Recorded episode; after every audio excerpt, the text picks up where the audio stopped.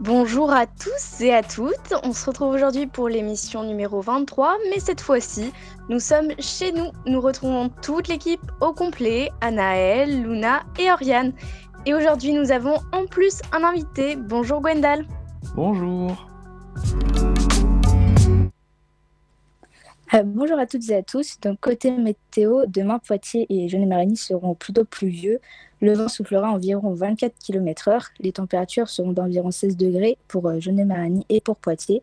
Et demain, ce sera la Saint-Émile. Alors, je vous retrouve après un long moment pour vous parler d'une association Ecopocalypse. Donc, on retrouve notre invité Gwendal, le président de l'association, pour nous parler plus précisément de leur action pour l'environnement. Donc, je vais te poser des questions et puis euh, on va pouvoir en apprendre un peu plus sur cette association.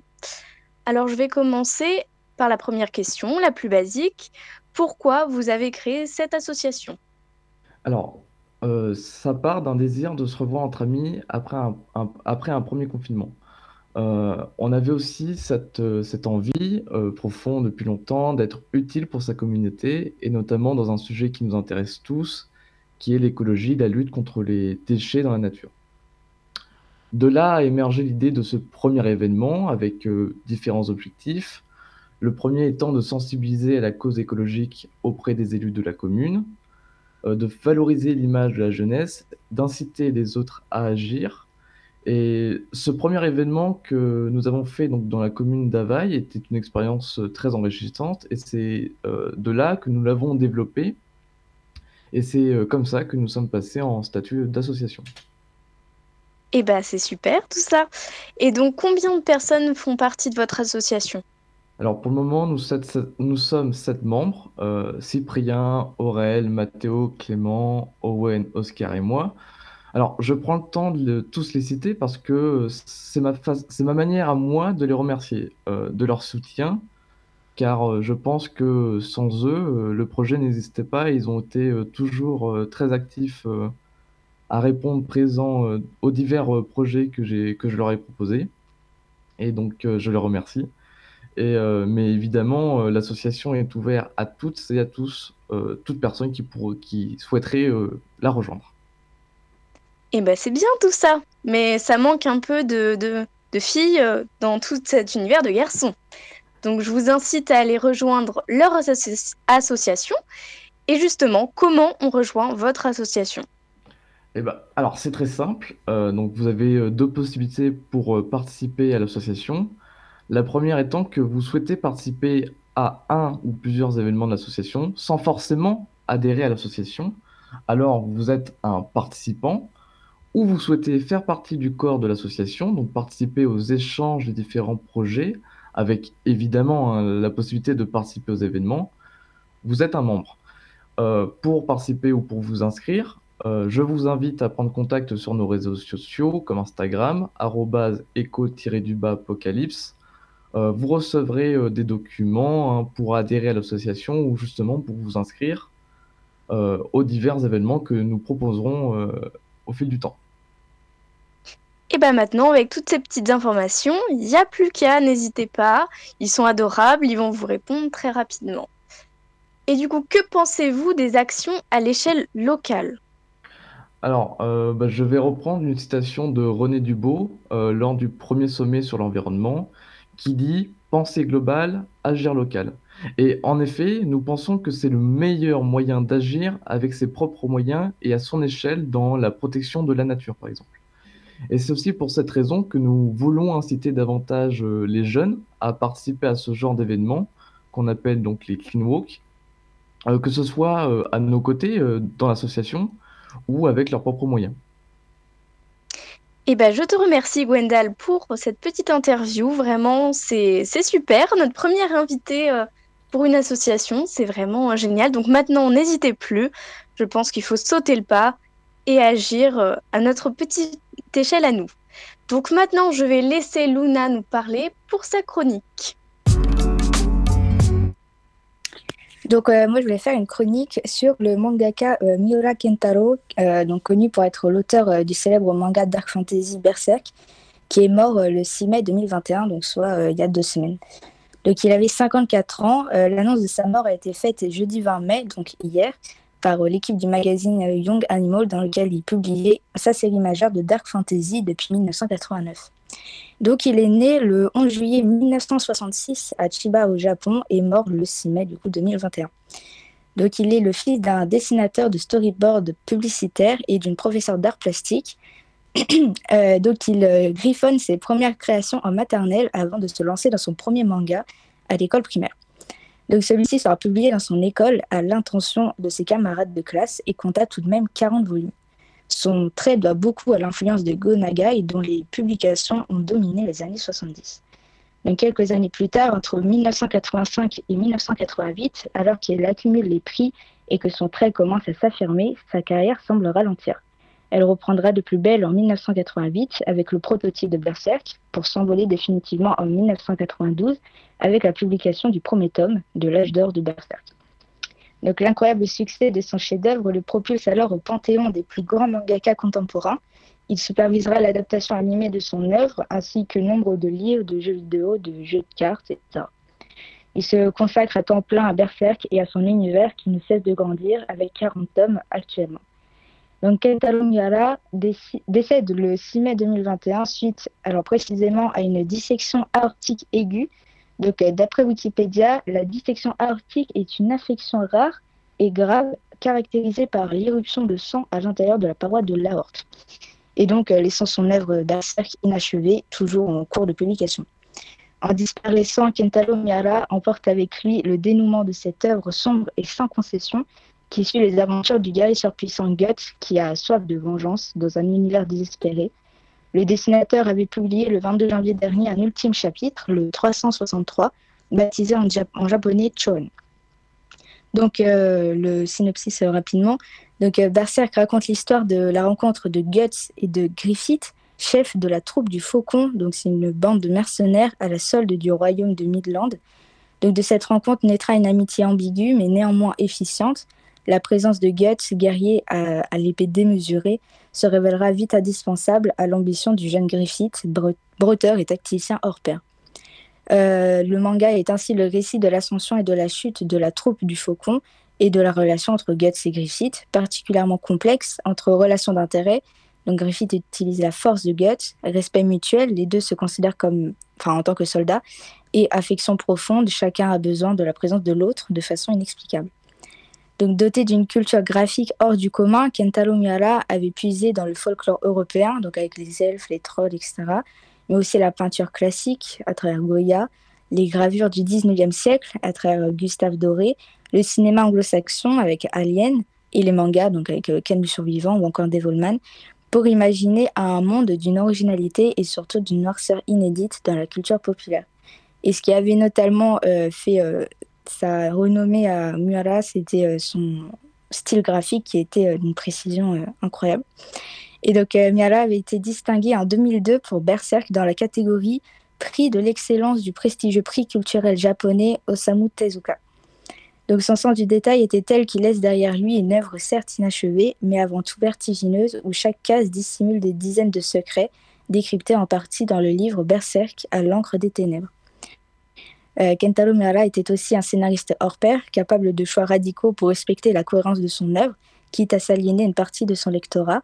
Un des arcs les plus marquants de Berserk reste ainsi celui du sabbat, où il sacrifie dans une séquence très impressionnante l'essentiel de ses personnages.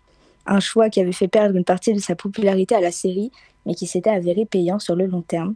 Depuis, Berserk et Kentaro Miura sont entrés dans la légende. Donc tout de suite, on va écouter euh, L'écueil de chez Claire sur Delta FM 90.2. Je m'appelle Annabelle. je me présente. Je viens de Chartres. Je viens des fromagers. Je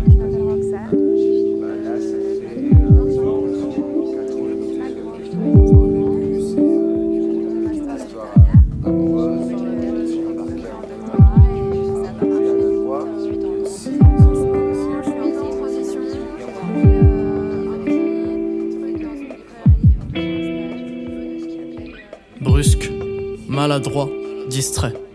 un peu rustre parfois, indiscret. J'ai des doutes vaincus par des convictions, donc j'écoute les autres points de vue, mais sous condition. J'ai des potes qui sont fous, d'autres qui sont sérieux. Ça me permet de faire le con avec les pieds sur terre. Je préfère être sobre que sous, mais jamais très pieux. Mes choix ne sont pas les bons quand je me mets la tête à l'envers. Là c'est une fausse démocratie séculaire, cloîtrée comme un rat chez moi jusqu'à ce que j'ai plus d'air à taffer. Pour qu'un jour tu transpires à mes concerts, à m'angoisser pour te plaire, que tu lèves les yeux de ton cellulaire. Je crois que j'ai un bon fond, moi je veux un bon flow. Pas de révolution, j'ai pas de solution à tes mots. Mais je cherche les bons pour voir un sourire sur ta gueule. Des heures en solitaire dans l'espoir de me sentir moins seul. Je suis timide, par peur de mal me faire comprendre. Peur de gêner, par peur qu'on me juge et qu'on me condamne. D'être insipide, d'être inodore, d'être une copie conforme. Alors j'écris, encore j'écris, encore j'écris, je rame. Je médite parfois, souvent je me médis, je me dis que j'ai pas de mérite. Qu'on m'a tout donné, que j'ai tout pris. Dans la rue j'évite des amis comme un parisien aigri. C'est triste, j'aiguise ma mine, mais je grise ma vie. Mais dans la cité pour avancer, de quoi faire. Les gens sont flippés qu'on vienne danser sur leur terre. Moi je kifferais que l'on vienne chanter sous ma tanière un hymne gay, pas celui que la France porte en bannière. Les mêmes qui ont le monopole de la morale étoffent la guerre. J'ignore les soldats en col blanc pour pas rester trop amer. Parce que moi j'ai ma mère, parce que moi j'ai mon père, parce qu'en vrai je suis heureux et que je veux la même pour mes pères.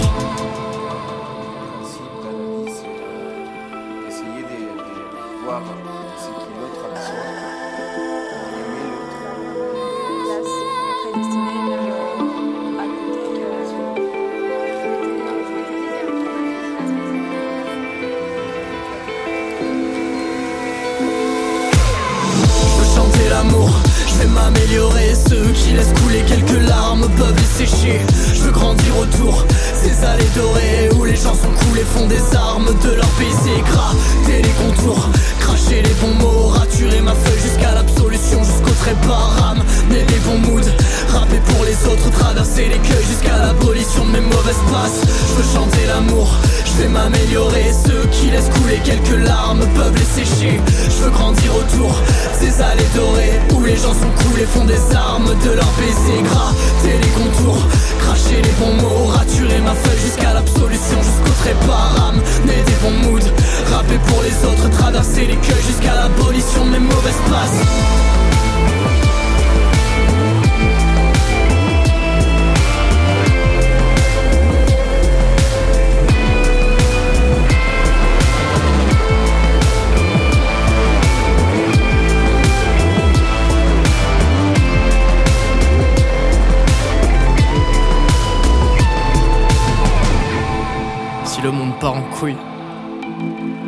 Devenir urologue pour le soigner. Je veux plus entendre leurs douilles, eux, et leurs monologues soignés. Tèche ta télé. Respire.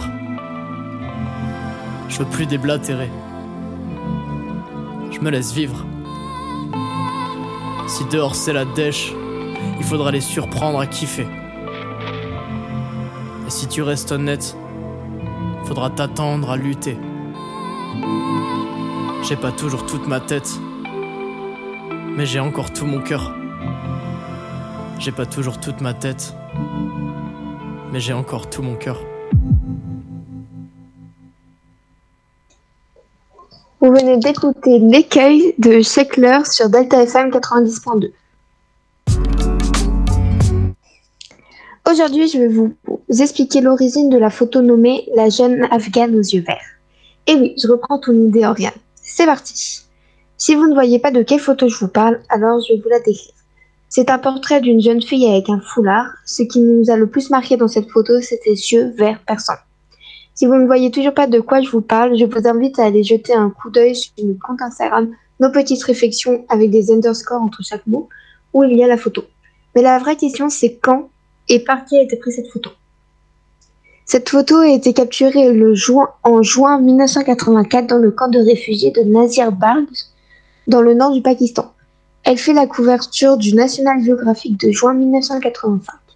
Cette photo a été prise par Steve McCurry, sûrement sa plus connue. Depuis sa parution, elle est devenue une image symbolique des réfugiés d'Afghan, fuyant dans les pays voisins une guerre dévastatrice. La jeune fille aux yeux verts, la fille afghane ou encore l'afghane aux yeux verts a touché le monde et fait aujourd'hui encore parler d'elle, de son histoire et de la, question des réfugiés de guerre.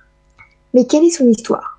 Lorsque Steve McCurry photographie euh, Charbagoula, elle est âgée de 13 ans. Ses parents ont été tués dans le conflit afghan qui dure depuis 1979. Elle s'est réfugiée au Pakistan avec sa grand-mère et son frère, des kilomètres parcourus à pied pour passer la frontière dans les zones tribales montagneuses du nord Waziristan et Sud-Waziristan. L'expression de son visage mêlée à son regard pénétrant reveste l'objectif à travers lequel on ressent de l'effroi, de la colère, un choc.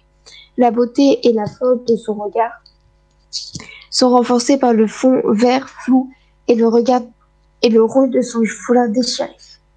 L'attention de Steve McCurry est retenue par le regard de la jeune fille aux yeux verts alors qu'il photographie le, le camp de réfugiés. Le photographe américain parle d'une adéquation parfaite des éléments fond, regard, lumière au moment où il appuie sur le déclencheur. Pour la petite anecdote, cette jeune fille, cette jeune fille lors de la photo n'a pas dévoilé son identité et Steve McCurry a remué ciel et terre pour la retrouver. C'est en 2002 qu'il la retrouve enfin dans un village isolé d'Afghanistan, femme d'un boulanger et mère de trois enfants, et reprend donc une photo de cette jeune femme. Maintenant, je laisse Oriane avec sa chronique. Merci Anaël pour ta chronique. En plus, ça fait un peu de pub pour notre compte Insta, c'est génial. Alors, attention, cette chronique contient des figures de style, histoire qu'on les révise un peu ensemble, je me suis dit ça pourrait être cool, et le but du jeu est bien évidemment d'en trouver le maximum. Alors bonjour à tous ça fait peur tout ça. ouais, mais t'inquiète pas, ça va, je n'en pas utilisé trop trop non plus. Donc bonjour à tous et à toutes, aujourd'hui je vais parler d'un truc qui ne va pas vous plaire, le bac. Et oui, désolé, parce que mine de rien, il se rapproche à grands pas. Bon, je ne vais pas vous expliquer en long, en large et en travers d'où vient le bac, des pourcentages de réussite ces trois dernières années ou autre truc très barbant, mais je vais plutôt essayer de quelque chose de différent qui pourrait aider à réviser pour vous comme pour moi. C'est donc un épisode spécial révision express sur les mouvements et courants littéraires, qui peuvent servir d'ailleurs en intro d'un commentaire ou d'une dissertation. Alors, tout d'abord, savez-vous quelle est la différence entre un mouvement et un courant littéraire? C'est une question rhétorique, je vais me répondre à moi toute seule, mais on est d'accord déjà que l'histoire littéraire est définie par l'apparition de mouvements et de courants successifs qui réunissent des artistes et des écrivains autour d'une vision commune de la littérature. Chacun s'inscrit dans un contexte historique et rompt plus ou moins radicalement avec ceux qui l'ont précédé. Cependant, le mouvement tend plus vers un truc hyper organisé, plus souvent joliment nommé école littéraire. C'est pas une école, mais c'est le nom d'un mouvement, et euh, a souvent un manifeste ou des règles euh, qui définissent euh, très strictement bah, les règles du coup, je me suis répétée, et a des chefs de file. Et c'est pour ça qu'on peut appeler ça une école. Au contraire, un courant littéraire ne se définit pas par un texte ou un manifeste justifiant les règles du courant. C'est beaucoup plus libre, tout en regroupant toujours des mêmes idées. Bon, ça c'est en théorie. Après, parfois ça dépend, comme par exemple le mouvement du réalisme, qu'on considère comme un mouvement alors qui n'a pas vraiment de manifeste ou de texte qui le régit, mais bon, ça devient compliqué après. Donc maintenant, je vais essayer d'aller à l'essentiel sur deux mouvements littéraires et je vous ferai le reste dans les semaines à venir. Alors le Moyen Âge risque de ne pas être très content, mais on va le passer. On enchaîne donc avec la Pléiade. Alors, que savez-vous sur ce courant poétique? Est-ce que vous avez euh, des euh, idées de qu'est-ce que c'est que ce mouvement? Je pense que vous l'avez déjà vu en cours, mais c'est un peu déprimant parce que le bac, c'est dans pas longtemps et je t'avouerai que je pense que cette chronique va me servir. Eh bien justement, c'est le but. Alors, euh, donc ce qui est à retenir, c'est que ça se passe au XVIe siècle, 1550-1560, donc c'est super court, mais ça a été extrêmement prolifique. Courant poétique qui est composé de sept poètes, avec Joachim du Bellay, Jodel, Pelletier, Dora, de Baïf, Bello. Je vous les dis tous comme ça, si jamais on tombe dessus, euh, on sait que c'est la Pléiade.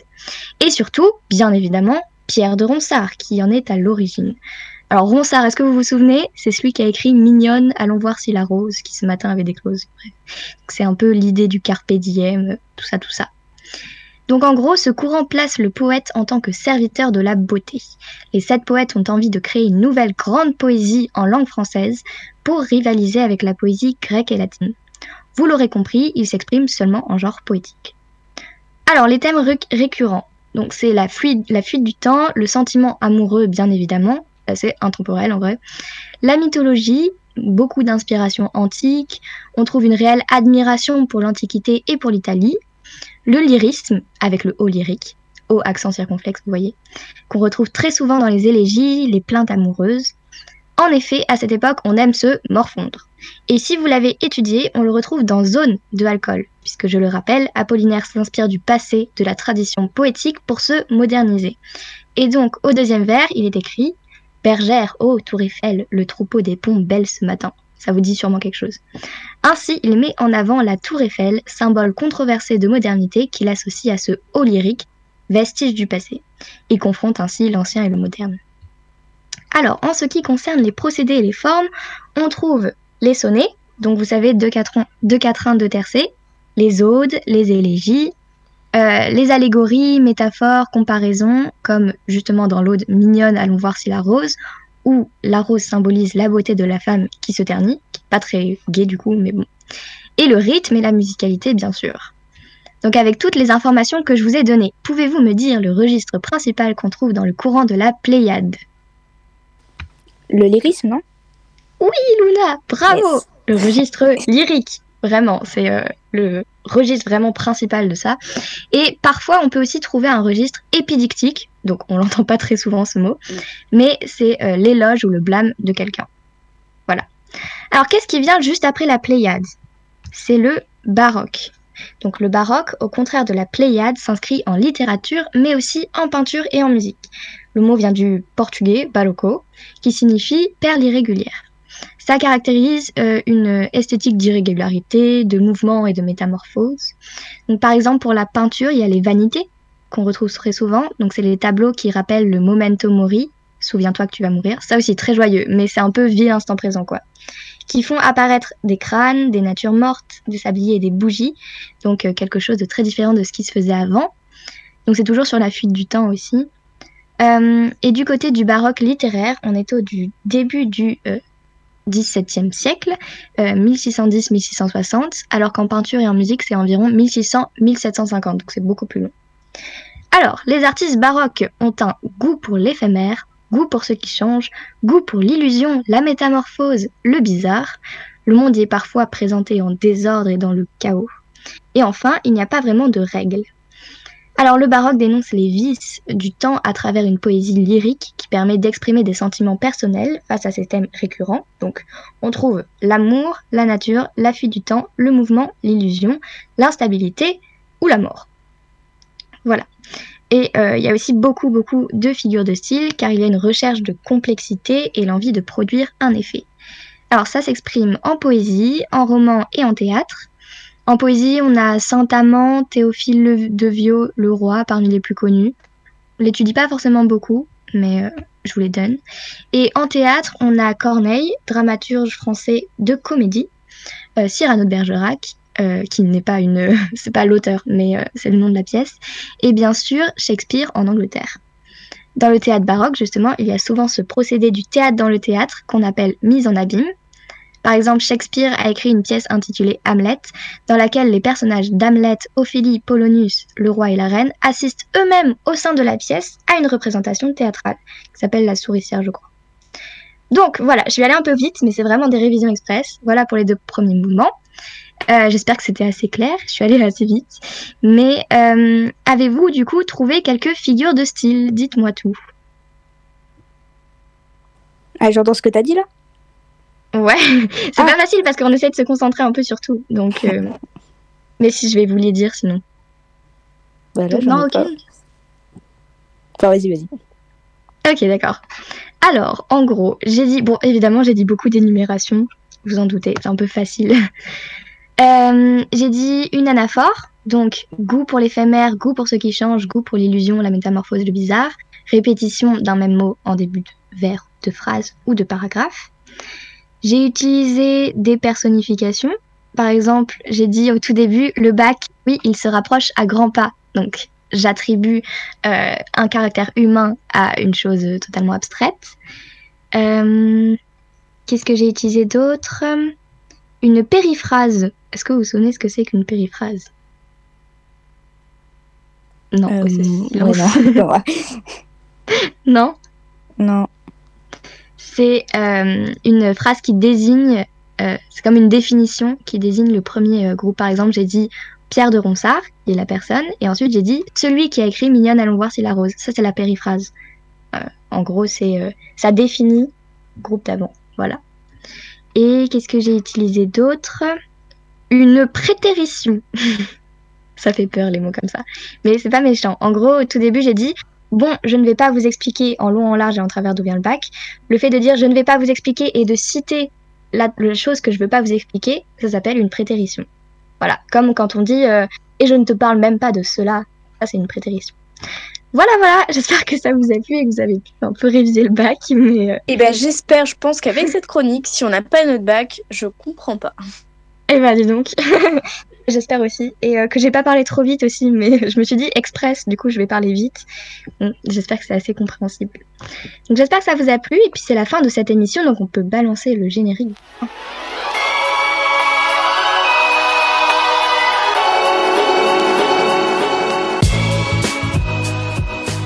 Et voilà, fin de cette émission du coup. On espère que ça vous aura plu et on se retrouve vendredi prochain à 13h.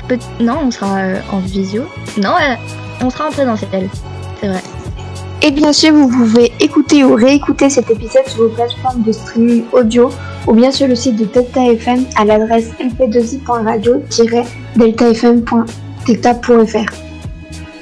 Et surtout, pensez à jeter un coup d'œil sur notre page Instagram, nos-du-bas, petite-du-bas, réflexion. Et c'est avec plaisir qu'on répondra, qu'on répondra excusez-moi, à vos messages. J'espère que notre émission vous aura plu. Et un grand merci à notre invité Gwendal. Merci. Merci à vous. Salut. Salut. Au revoir.